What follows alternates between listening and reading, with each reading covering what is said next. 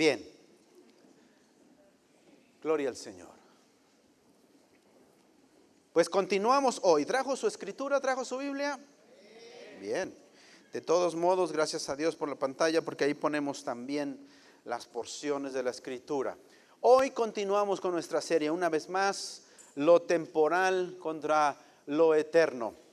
Y hemos por siete semanas ido poco a poco, quizá nos hemos tardado un poquito, pero ha sido necesario para abarcar algunos puntos importantes. Dijimos que una de las razones por la que estudiamos Eclesiastés es porque queremos ser gente sabia, queremos aprender sabiduría. Y recordamos que la sabiduría no es inteligencia, sabiduría no es información o conocimiento. Sabiduría es ver la vida desde la perspectiva divina. Y cuando nosotros vemos la vida como Dios la ve, vamos a dar en el blanco en cada área de nuestra vida y vamos a ser bendecidos, vamos a ser prosperados. El deseo del Señor ha sido ese desde un principio. Dios no quiere que el ser humano ande dando tumbos y ande experimentando fracasos y aprenda a través de la prueba y el error. Dios no ha querido eso, pero el hombre que le da la espalda a Dios, lamentablemente eso es lo que encuentra, fracasos y da tumbos en su vida. Ahí a Dios le duele, Dios sufre porque somos su creación. Pero para eso nos ha dejado su palabra. Su santa Torah, que es instrucción para nuestra vida, desea ilustrarnos y enseñarnos cómo podemos dar en el blanco en cada situación y en cada decisión. Para eso tenemos que aplicarnos al estudio y al análisis de la palabra de nuestro Dios y por ende terminar obedeciendo aquellas cosas que nosotros aprendamos de la escritura. Mire, a Dios nunca lo vamos a impresionar con cuánto sabemos de la escritura. Nunca, nunca, nunca, porque Él sabe mucho más y siempre sabrá más que nosotros. Pero vamos a tocar el corazón de Dios cuando lo poco que sabemos nos esforcemos por obedecerlo, por cumplirlo, por aplicarlo. Así que desde el punto de vista de Dios, una persona que sabe mucho y no hace, ¿verdad? Es menos importante que una persona que aunque sabe poco, pero lo poco que sabe, lo aplica. Necesitamos entonces poco a poco ir aprendiendo y esforzándonos en la obediencia. Y por siete semanas hemos ido absorbiendo, conociendo estas perlas de la sabiduría que fueron por placer de Dios dejadas en el corazón de un hombre llamado Salomón, ¿verdad? Para que las generaciones posteriores a él pudiéramos aprenderlas valorarlas, aplicarlas en nuestra vida. Hoy vamos a comenzar en el capítulo 6 y vamos a llegar hasta el capítulo 7. Vamos a avanzar un poquito más rápido. En el capítulo 6 de Coelet, de Eclesiastés, el predicador nos da un breve resumen de lo que hemos venido hablando desde un principio. Hemos venido hablando que el hombre que ve la vida debajo del sol se encontrará frustrado se encontrará cansado y sin sentido, ¿verdad? En esta vida. Pero la clave es ver la vida por encima del sol, ver la vida como Dios la ve. Y entonces, cuando no tenemos a Dios, sin importar todo lo que logremos en esta vida, nos vamos a sentir mal, nos vamos a sentir miserables, vamos a sentir que no tiene ningún sentido lo que hemos hecho. Y por eso es que en Eclesiastés capítulo 6, por ejemplo, el predicador comienza diciendo que el hombre puede tener bienes, todos los bienes que tenga. Lo pone en estas palabras, el del hombre a quien Dios da riquezas y bienes. El hombre puede tener bienes, pero si no tiene a Dios, eso no tiene ningún sentido. ¿Por qué? Porque solamente Dios le da al hombre la capacidad de disfrutar las cosas. El predicador dice en el versículo 2 también más adelante que una persona, el hombre puede tener honra.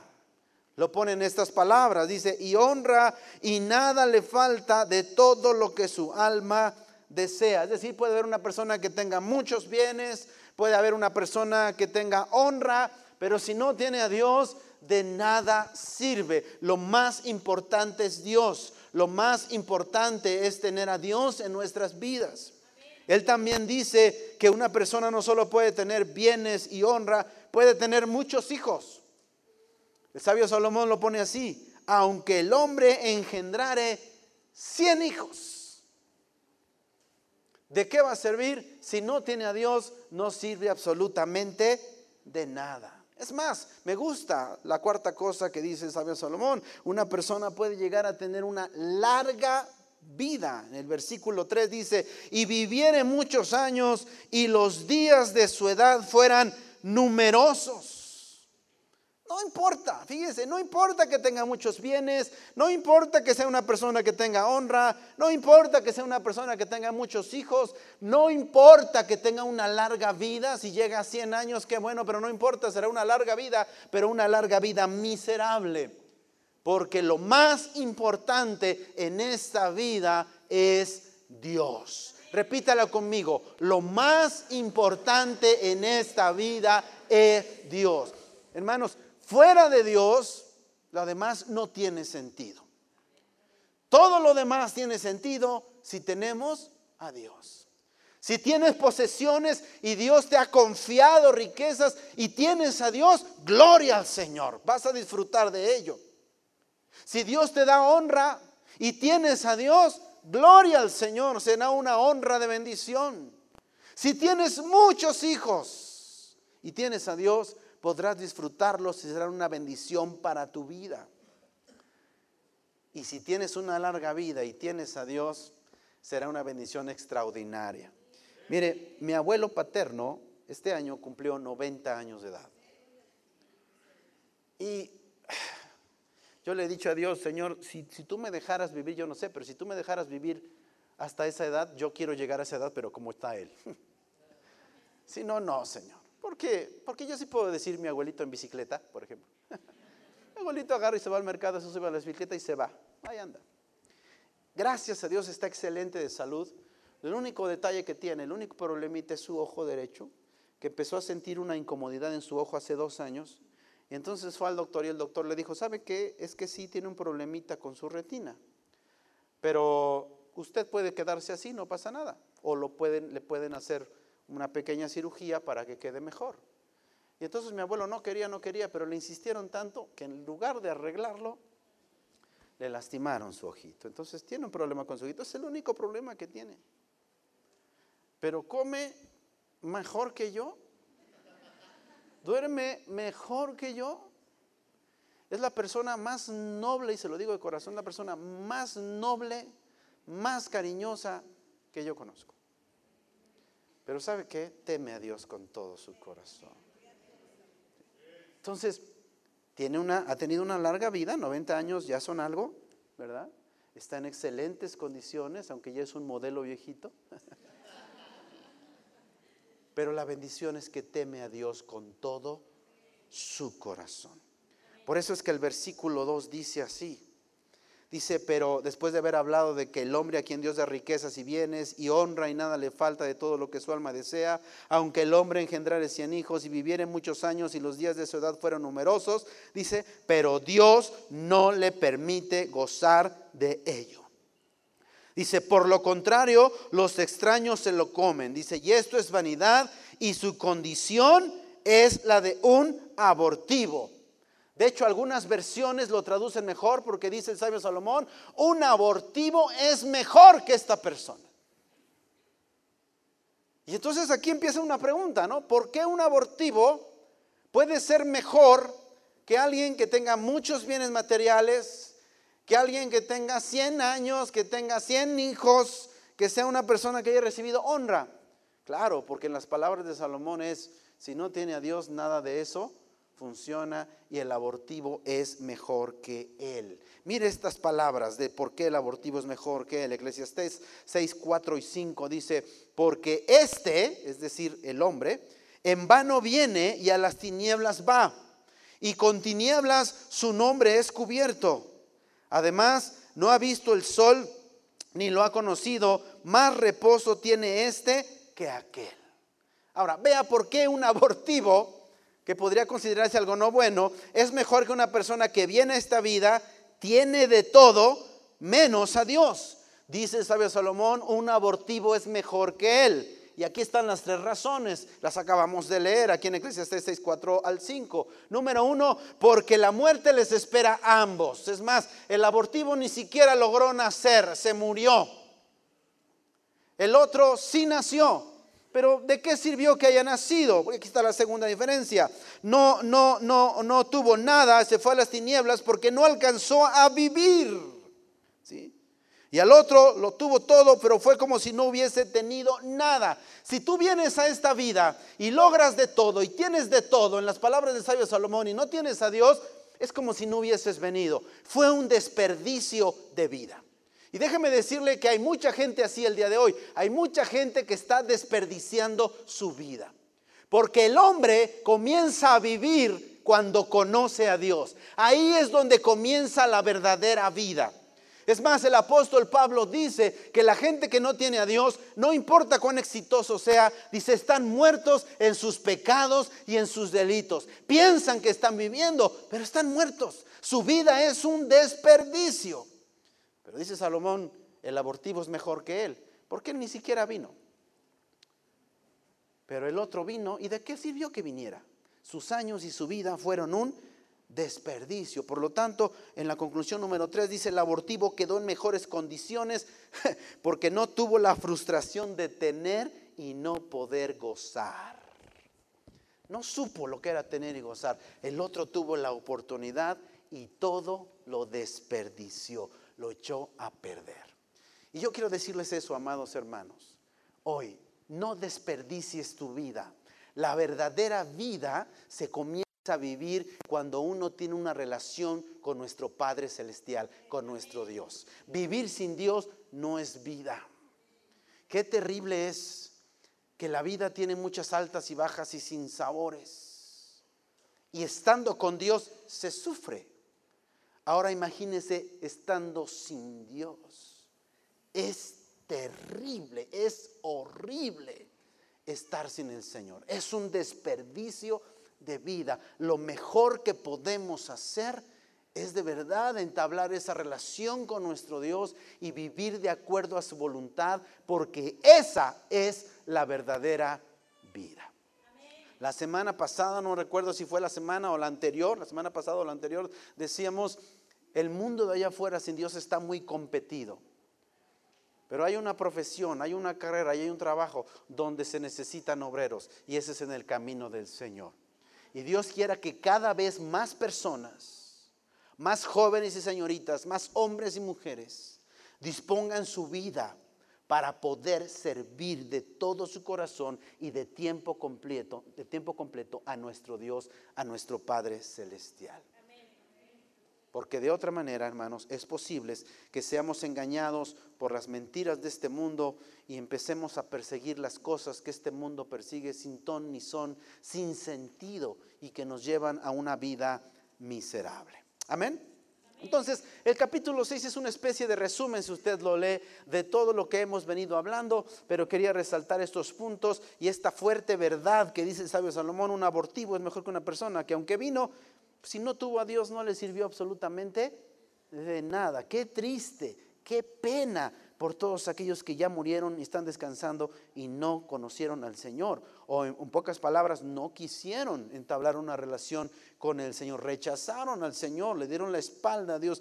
Qué triste. Y esa es la gran diferencia cuando uno va a un funeral de alguien que se durmió confiando en el Señor, amando al Señor y en el funeral de una persona que no conoce al Señor. He estado en muchos funerales, créamelo, y hay una gran, gran diferencia.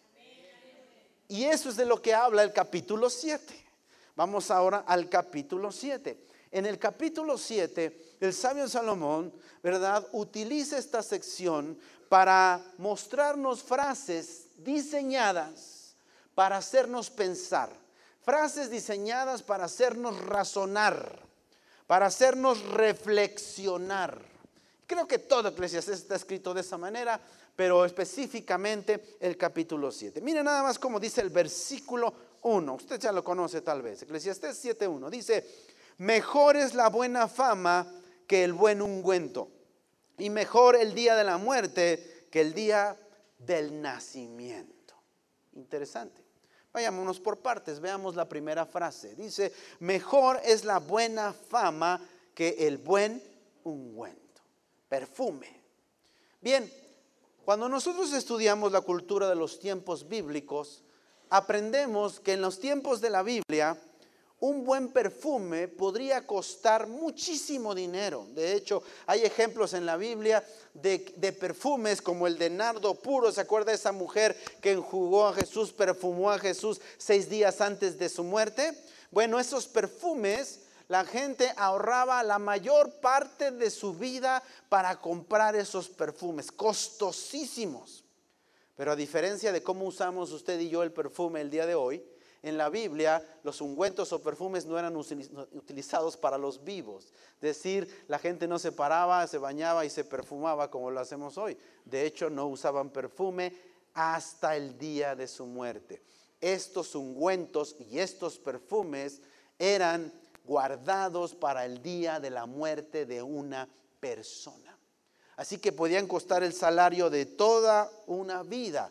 Y esos perfumes eran utilizados, como le diríamos hoy, en el momento en que una persona va a ser preparada o embalsamada, entonces los ungüentos o los perfumes eran puestos sobre el cuerpo. Pero ahora escuche, lo que el sabio Salomón está diciendo es, la buena fama, el buen nombre es mejor que el buen ungüento. Es decir, el sabio Salomón dice, lo que se queda después de que tú y yo ya no estamos en esta vida, es lo que realmente es importante. Y yo te pregunto hoy, ¿cuál es el legado que tú estás dejando? Dios no, lo quiera, pero si esta noche el Señor recogiera nuestra vida, si esta noche el Señor recogiera tu vida, ¿cuál es el legado que dejas detrás de ti? ¿Cuál es la herencia que dejas detrás de ti? ¿Cuál es el nombre que dejas detrás de ti?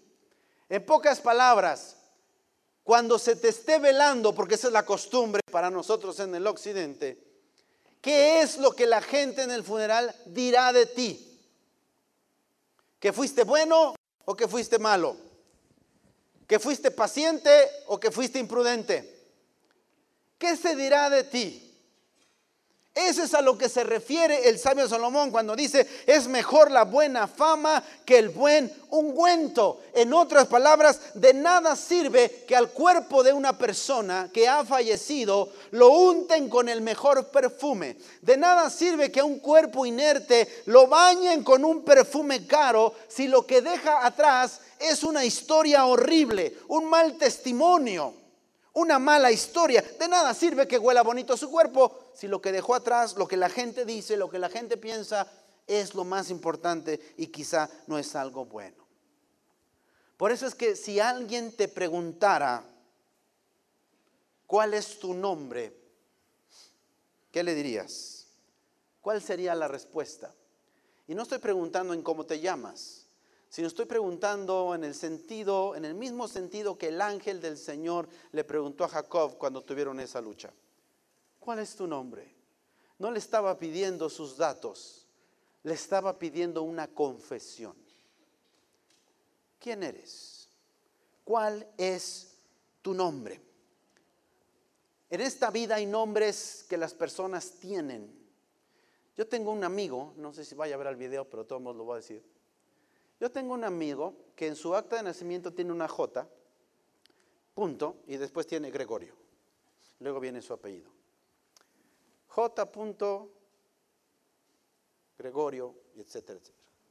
Entonces una ocasión le dije, oye, viendo sus papeles, le dije, oye, ¿por qué él se llama, él se hace llamar Javier?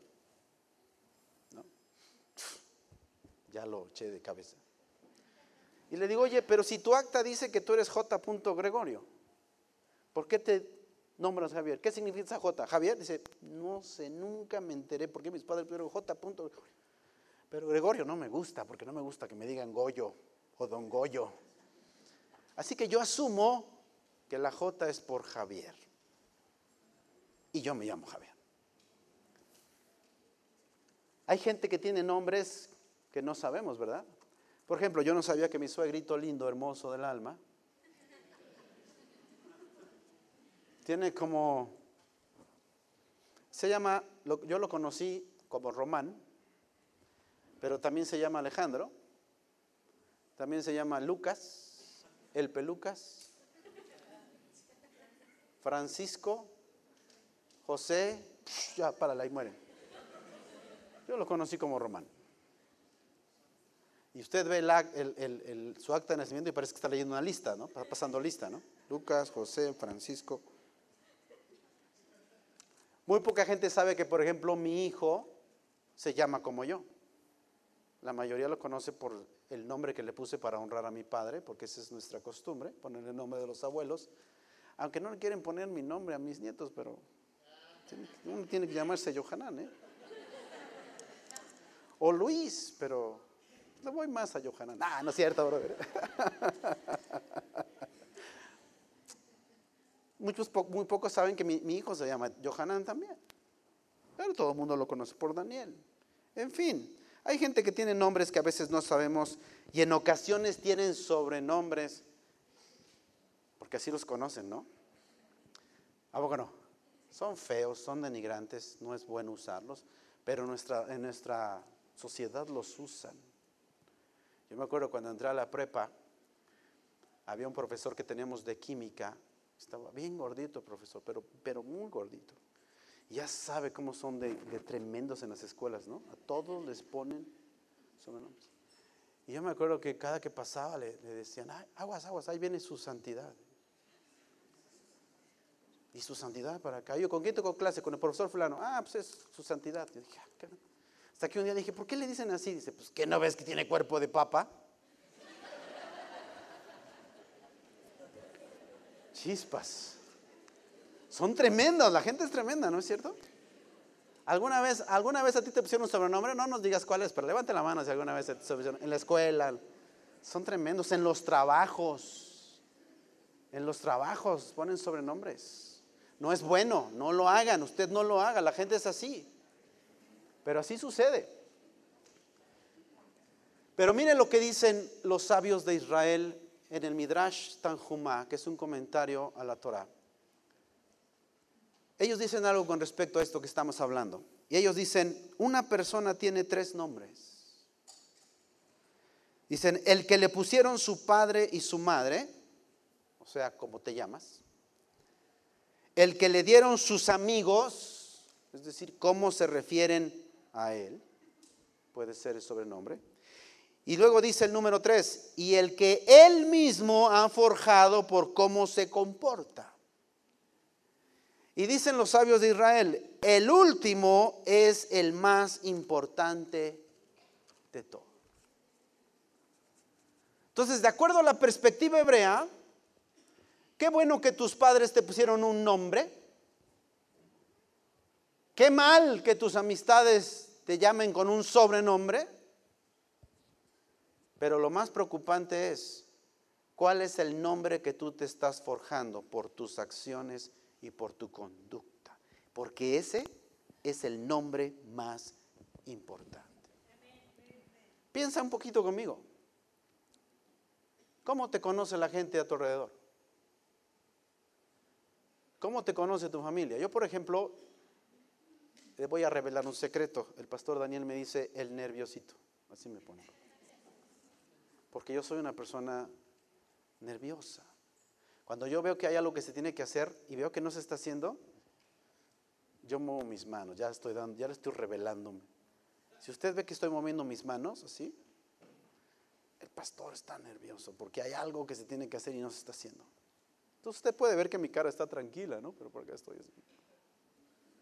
Entonces mi papá me dice, el nerviosito, ¿cómo estás nerviosito? Me dice, porque él sabe mi problema. ¿A usted cómo lo llaman? ¿El impaciente? ¿El tolerante? ¿El enojoncito? ¿El cariñosito?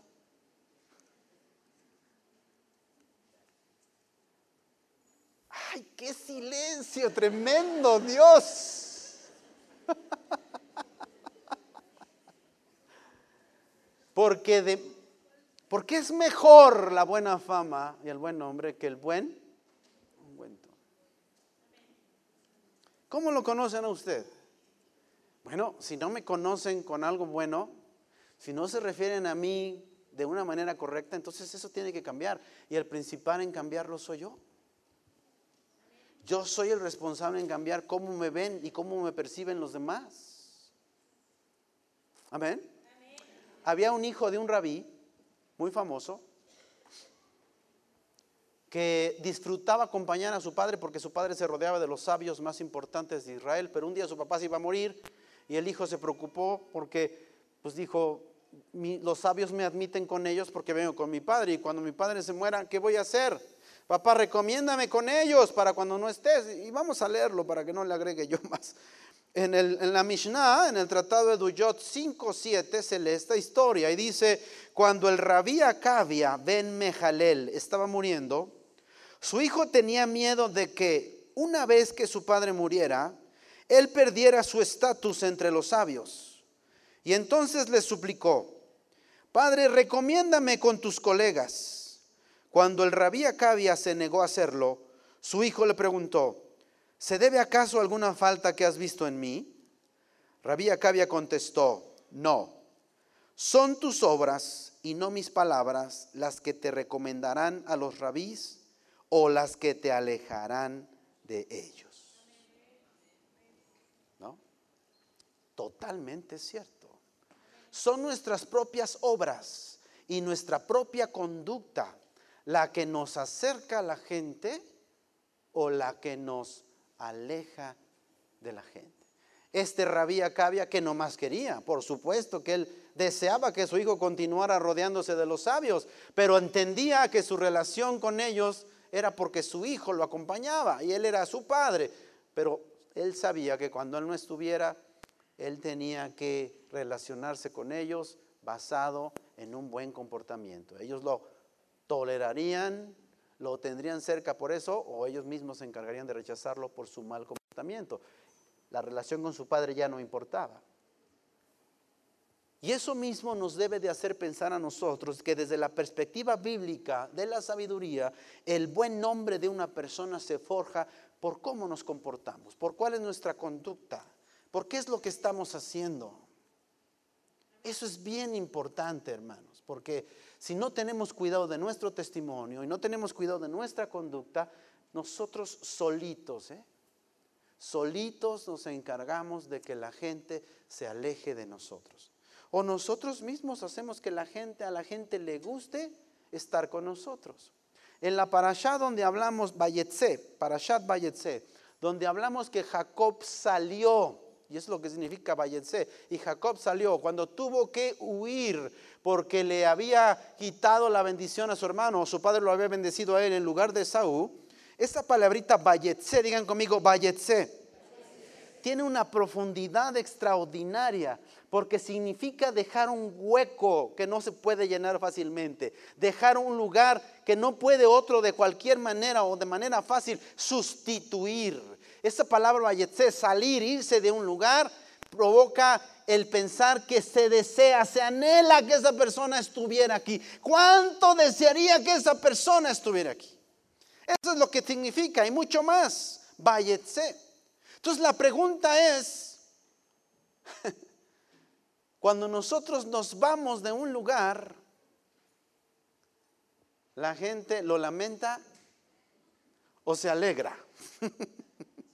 la gente dice, ¿cómo lo extrañamos? ¿Cómo lo extrañamos? Quisiéramos que estuviera aquí. Oh, ay, qué bueno que ya se fue.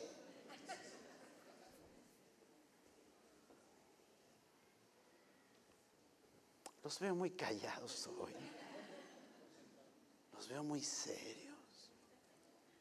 De usted y de mí depende que dejemos un buen legado, un buen nombre. Para que cuando usted y yo no estemos, la gente diga, híjole, no era perfecto como ningún ser humano, pero se le extraña, se le va a extrañar.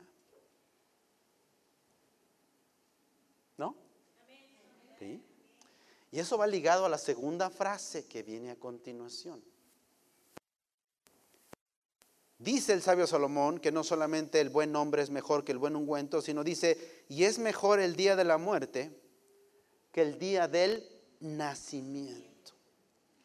Esto lo he platicado con ustedes en otras ocasiones. En el pensamiento bíblico, es mejor el día en que se muere que el día en que se nació. La razón simple, relacionada con la conducta y con la vida.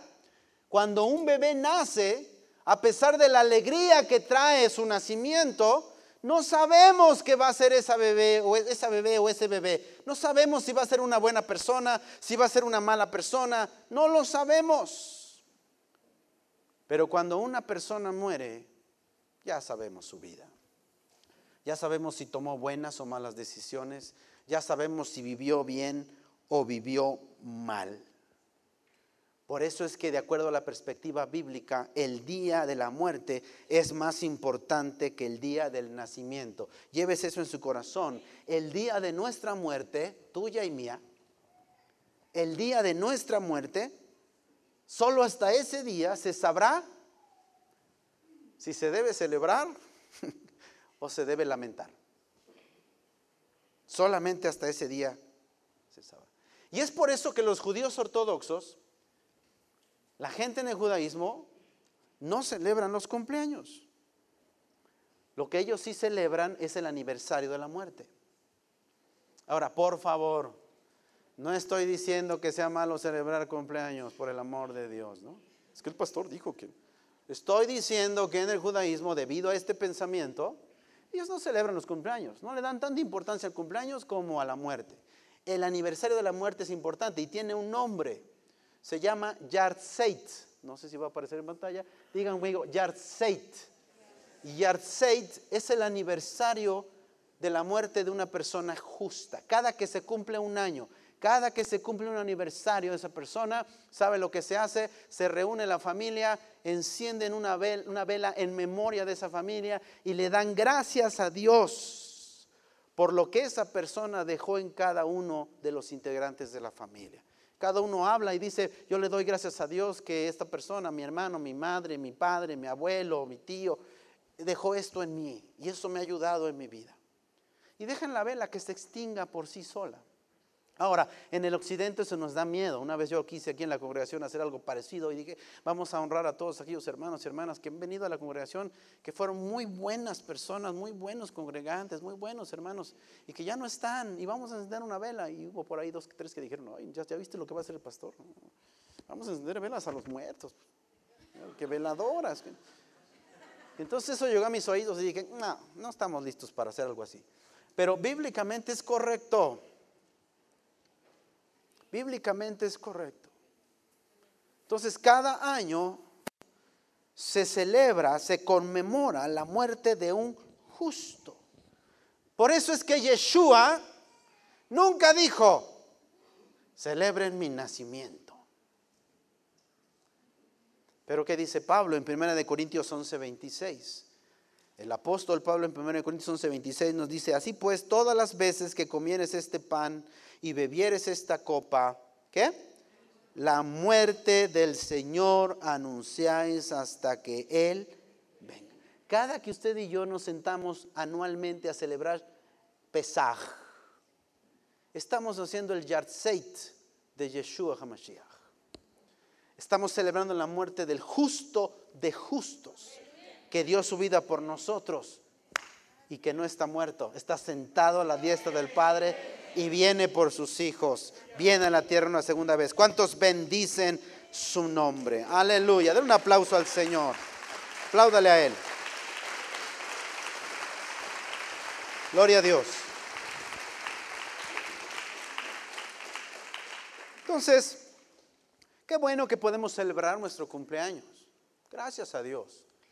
Pero bíblicamente el día más importante será el día que usted se muera. Y qué interesante será escuchar lo que se va a decir de ti y de mí en ese día. ¿Qué habremos dejado? ¿Cómo habremos impactado a la gente a nuestro alrededor?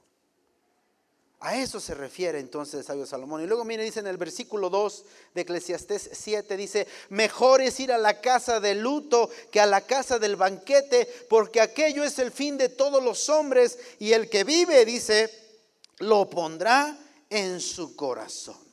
No está diciéndonos que es malo celebrar, no está diciendo que es malo ir a un cumpleaños, a una festividad. No, lo que nos está diciendo es que si un día te encuentras en una disyuntiva de ir a una fiesta de alguien y a un funeral, no lo dudes, bíblicamente deberías de ir al funeral. ¿Por qué? Porque dice aquí, el que vive lo pondrá en su corazón, porque aquello es el fin de todos los hombres. Ir a un funeral, aunque no te guste, aunque para nadie es agradable, ir a un funeral es lo mejor que hay, hablando espiritualmente. ¿Y sabes por qué? Porque nos recuerda que todos vamos para allá y que nadie tiene la vida segura. Por lo tanto, debemos de cuidar la forma en que estamos viviendo cómo estamos viviendo es muy importante. No importa si somos ricos, no importa si somos pobres, no importa si somos conocidos o no lo somos. Lo importante es que tengamos a Dios y que estemos haciendo su voluntad y que no nos muramos de una manera incorrecta, porque nos vamos a morir, eso nadie lo puede evitar.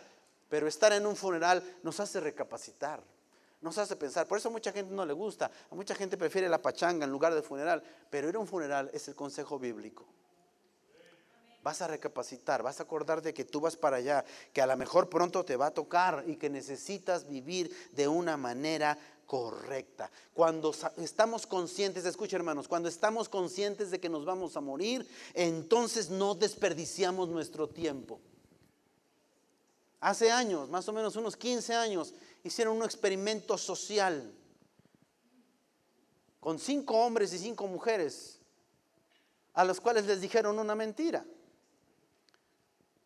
Se necesitó psicólogos y médicos y les dijeron, tus resultados salieron mal. Tienes una semana para morirte. Y entonces entraron los psicólogos y les dijeron, ¿qué vas a hacer en esta semana?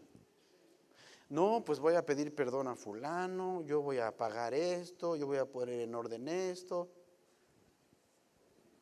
Y cuando les revelaron la verdad, les dijeron, ¿cuál es la necesidad de recibir una noticia de este tipo para poner tu vida en orden? ¿Por qué ante una desgracia como esa, solamente hasta ese momento, es porque el ser humano quiere poner las cosas en orden? Cuando si Dios te da vida, si Dios te da salud y las cosas están bien, digamos, aprovecha ese momento y haz las cosas bien. Pon las cosas en orden. Eso es lo que nos está diciendo también el sabio Salomón. Versículo 4 de Eclesiastés 7 dice, el corazón de los sabios, o sea, si alguien es sabio, dice, está en la casa de luto, mas el corazón de los insensatos en la casa en la que hay alegría. ¿Alguna vez usted ha buscado la raíz y el origen de la palabra diversión? Búsquelo. Búsquelo. Y encontrará cosas muy interesantes, entre ellas que viene de una raíz que significa no pensar, no ser responsable, por ejemplo. Ahora, no es malo divertirse, para todo hay su tiempo. Pero cuando buscamos que la vida sea una constante diversión, lo que en realidad estamos haciendo es que no queremos ser responsables, no queremos preocuparnos, no queremos enfocarnos en lo que tenemos que enfocarnos. No queremos arreglar las cosas. Y la vida no puede ser, como dice el mundo, un carnaval. No, tenemos que ser gente responsable. Por eso miren lo que dice el versículo 3, ahora Eclesiastés 7, dice, mejor es el pesar que la risa, porque con la tristeza del rostro se enmendará el corazón. Y esto ya lo hablamos. ¿Por qué Dios permite circunstancias difíciles en nuestra vida? ¿Por qué permite Dios el sufrimiento? Muchas veces es el antídoto de Dios para corregir nuestros corazones. Cuando nuestra personalidad, cuando nuestra maldad, cuando nuestra responsabilidad puede o se está saliendo de control, hay una manera en que Dios le pone un alto nosotros le llamamos sufrimiento.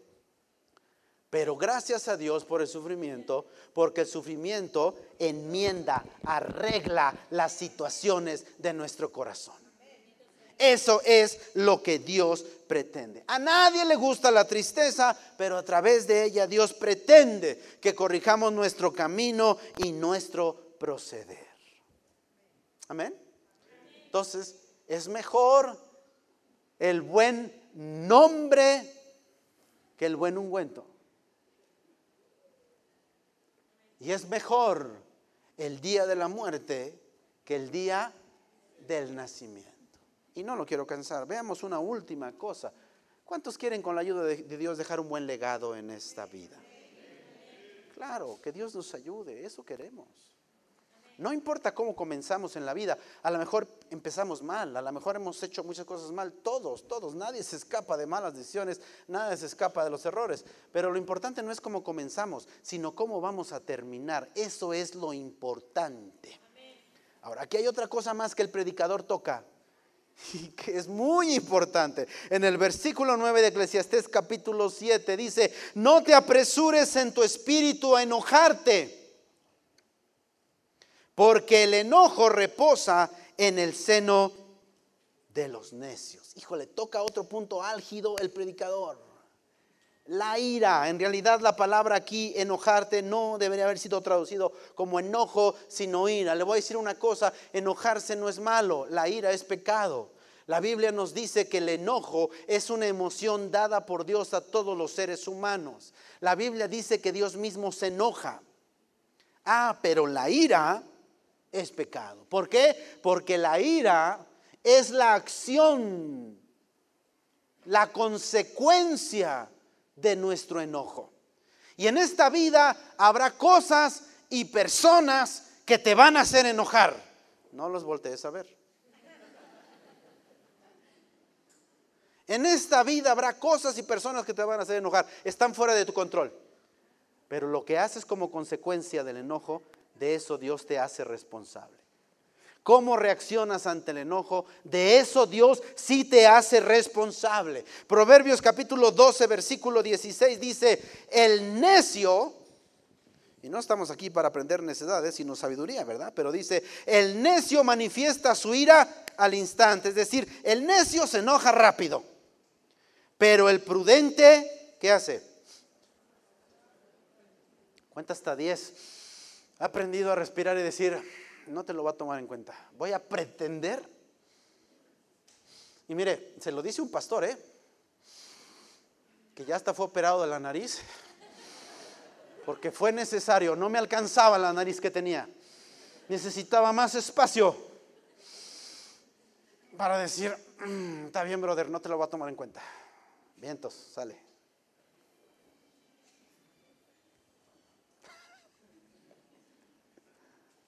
Sí, el sabio pasa por alto. Ah, no vale la pena, ya, ni modo. Ya, total, ya. ¿Para qué me enojo? Ah, pero el necio está listo. Órale. ¿No? Íbamos en el carro la otra vez y yo hay un brother. Se me cierra un carro, ¿no? Y todavía que se me cierra, me mandó un Dios te bendiga, ¿no? Dios te bendiga. ¿O no? ¿Significa eso o no? Sí, ¿no? Y entonces, entonces dice el brother, ay, pastor, qué bueno que se le hizo a usted. Porque si me lo hace a mí, pastor, volteo y le digo, wow, qué cristiano te oíste. Dios te bendiga, brother. El necio, dice, manifiesta su ira al instante, pero el prudente pasa por alto. Escúchame, escuche con muchísima atención, por favor. La ira tiene mucho que ver con cosas que tenemos guardadas en el corazón. Y espero que hoy usted lo entienda. Hay muchas cosas en el corazón del hombre. El corazón es engañoso. Y a veces hay pecados ocultos hipocresías no confesadas a Dios y a la mínima reacción nosotros actuamos con ira. Hace muchos años sonó el teléfono, contesté y era un hermano que desesperado me dijo, pastor, pastor, le dije, ¿qué pasó? necesito tu ayuda. ¿Podrías ayudarme a orar y a buscar a mi hija? Se fue de la casa. La chica tenía 17 años. Gracias. Esto es para que me la pongan. Gracias, hija. 17 años, pastor, mi hija se fue de la casa, ayúdame a orar y si me puedes ayudar a buscarla, ayúdame. Se marchó de la casa, se fue. Bueno, oramos por ella y más tarde tuve la oportunidad, dice que no le contestaba el teléfono, gracias a Dios a mí sí me contestó. Tuve la oportunidad de hablar con ella y después de estar un rato platicando con ella y que se calmara, le dije, te voy a hacer una pregunta, dime por favor si habría algo que te gustaría que tu padre cambiara. ¿Hay algo? Me dijo, sí, claro. Y le dije, ¿qué es? No lo dudó y me dijo, su enojo. Cito, me dijo, cuando las cosas no salen como él espera, se impacienta y se llena de ira.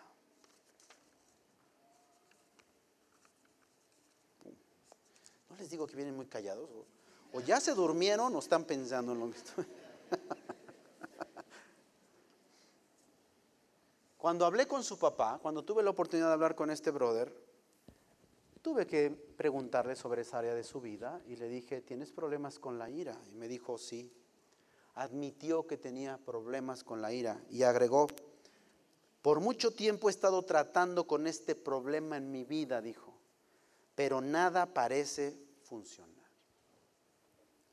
Y hermanos, la ira es un problema grave que está afectando matrimonios, relaciones entre padres e hijos, relaciones laborales. Hay gente que me dice, pastor, ayúdame a orar por encontrar un trabajo. Le dije, pues, ¿qué pasó con el que tenías? No, es que el jefe lo hubiera visto. Me hizo enojar y que le digo, ahí está tu trabajo. A mí no me, a mí no me preocupa. Y ahora, ¿cómo estás preocupado, brother? Es como que no te preocupaba. Pues por eso le digo que me ayude a orar, que me digo, pues sí, pero tienes que calmarte. No puede ser así. Lo material ilustra lo espiritual. Y he encontrado que la ira es muy parecida a la levadura.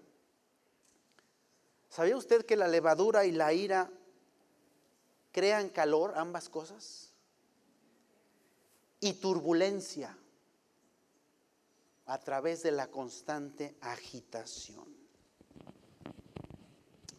Y entonces, cuando seguí platicando con la chica días después, dijo algo que me llamó la atención. Cuando le dije, dime qué más, dime, dime qué más de tu papá, que hay otras cosas que te molestan. Y dijo, no solamente su enojo, pastor, ahorita que lo dice, hay otra cosa que me molesta mucho, que me lastima.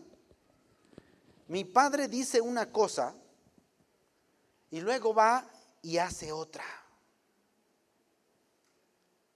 Ah, caray. A ver, dame un ejemplo. Y me dijo, claro, por ejemplo, hay muchas cosas, dice, pero por ejemplo, tenía otra hermana y dijo, a nosotras no nos permite ver la televisión porque dice que no es bueno. ¿Pero qué cree, pastor? Él sí la ve. Incluso compra películas y las mira a solas en su cuarto. Ahora, ¿por qué le estoy diciendo todas estas cosas? Cuando el mensaje de nuestra boca no concuerda con el mensaje que envían nuestras vidas, porque se contradice, estamos viviendo hipocresía. Y te voy a decir una cosa, la hipocresía o pecados ocultos dan como resultado un espíritu iracundo. Cuando hay personas que no le han confesado a Dios pecados que saben que cometieron, cuando hay personas que saben que son hipócritas en ciertas áreas de sus vidas y no le han pedido a Dios perdón por eso, el resultado será un espíritu iracundo. Pero pastor, ¿cómo es que la levadura de hipocresía conduce a la ira? Bueno, te puedo dar varios ejemplos, pero por cuestión de tiempo solamente te daré uno. ¿Qué te parece el adulterio del rey David con Betsabé? Lo hace a ocultas. Mató a un hombre. Se acostó con su mujer. Y aunque el hombre no lo sabía, Dios por supuesto que lo vio todo. Y entonces le manda al profeta Natán. Y el profeta Natán le cuenta una historia. Fíjense nada más, ¿eh? Y le dice, había un hombre que tenía muchas ovejas. Y un día conoció la oveja de un hombre que solamente era la única que tenía, solamente tenía una oveja. Y este hombre que tenía muchas, pudiendo haber uso de las que tenía, no, codició la, que, la única que tenía aquel hombre y la mató y la sirvió de comer para un huésped que tenía. ¿Qué se debe de hacer a tal hombre? La hipocresía del rey David y su pecado no confesado lo llevaron a dar una sentencia iracunda. El tal hombre debe de morir. Se merece la pena máxima. Que muera ese hombre. ¿Y qué le dice Natán? Ese hombre eres tú. No el 100% de los casos, pero sí podría decir que más del 90% de los casos, cuando analizas la vida de una persona iracunda, es porque o tiene pecados ocultos no confesados, o hay áreas de hipocresía en su vida que no ha pedido perdón a Dios por ellas. Cuando ve esos mismos errores en las otras personas, se vuelve una persona intolerante, indolente, y por eso las reacciones con ira. ¿Qué debo de hacer si yo batallo con la ira? ¿Qué debo de hacer? Primero que nada, doblar mis rodillas y pedirle perdón a Dios por esas reacciones. Segundo, pedirle perdón a Dios por todos los pecados en mi vida. Es que ya pasó tiempo, es que ya se olvidó, yo creo que ya Dios lo perdonó. Sí, ya Dios te perdonó, pero necesitas hablarlo y confesarlo, porque pecado no confesado es pecado que sigue vigente. Y el que oculta pecado no prospera, Proverbios 28, 13. No porque ya pasó tiempo, quiere decir que ya quedó en el olvido y que no tiene ningún efecto. Por supuesto que tiene un efecto en nuestra vida. Por eso el pecado es tan grave, porque el pecado primero fascina y luego asesina. Trae consecuencias letales. Le costó la vida al Señor Jesús. Una persona con pecados no confesados, una persona que tiene hipocresía en ciertas áreas de su vida porque dice una cosa y hace otra, porque exige que los demás hagan una cosa cuando él hace una muy diferente, va a ser una persona que va a batallar con un espíritu de ira. David dice en el Salmo 51, 4 y en el versículo 10, contra ti, contra ti solo he pecado y he hecho lo malo delante de tus ojos, para que seas reconocido justo en tu palabra y tenido por puro en tu juicio. Crea en mí, oh Dios, un corazón limpio y renueva un espíritu recto dentro de mí. No tengo tiempo hoy, pero la culpa también juega un papel importante. David se sentía culpable, pero no sabía cómo manifestarlo. Entonces, la hipocresía, la culpa, pecados no confesados, es una mezcla mortal que no en todos los casos, pero en la mayoría de ellos, dan como resultado una persona iracunda. Tenemos que humillarnos ante la poderosa mano de Dios. Tenemos que pedirle perdón porque tú no puedes ni debes continuar siendo una persona iracunda. A nadie le gusta estar cerca de una persona iracunda. A nadie, a nadie.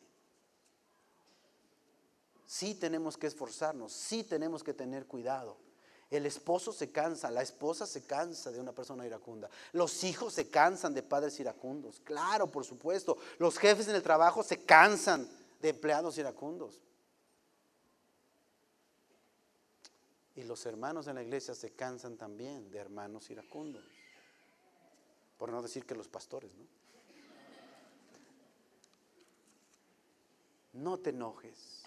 O enójate, pero no te llenes de ira no reacciones con ira, porque la ira solamente reposa en el seno de los necios. Y con eso no vamos a dejar un buen legado. Yo no quiero que el día de mi tumba, yo necesito hacer un esfuerzo, yo lo hablo por mí. No quiero que el día de mi tumba me digan, ah, era un nerviosito. Ese pastor era bien, bien exageradito. O era un iracundo, no podías ni hablar con él porque ya se estaba enojando por todo. ¿Cuál le gustaría que fuera su epitafio? Piénselo. Porque solo Dios sabe cuándo nos vaya a llamar a cuentas. Y eso es sabiduría. Amén. Incline su rostro conmigo, por favor.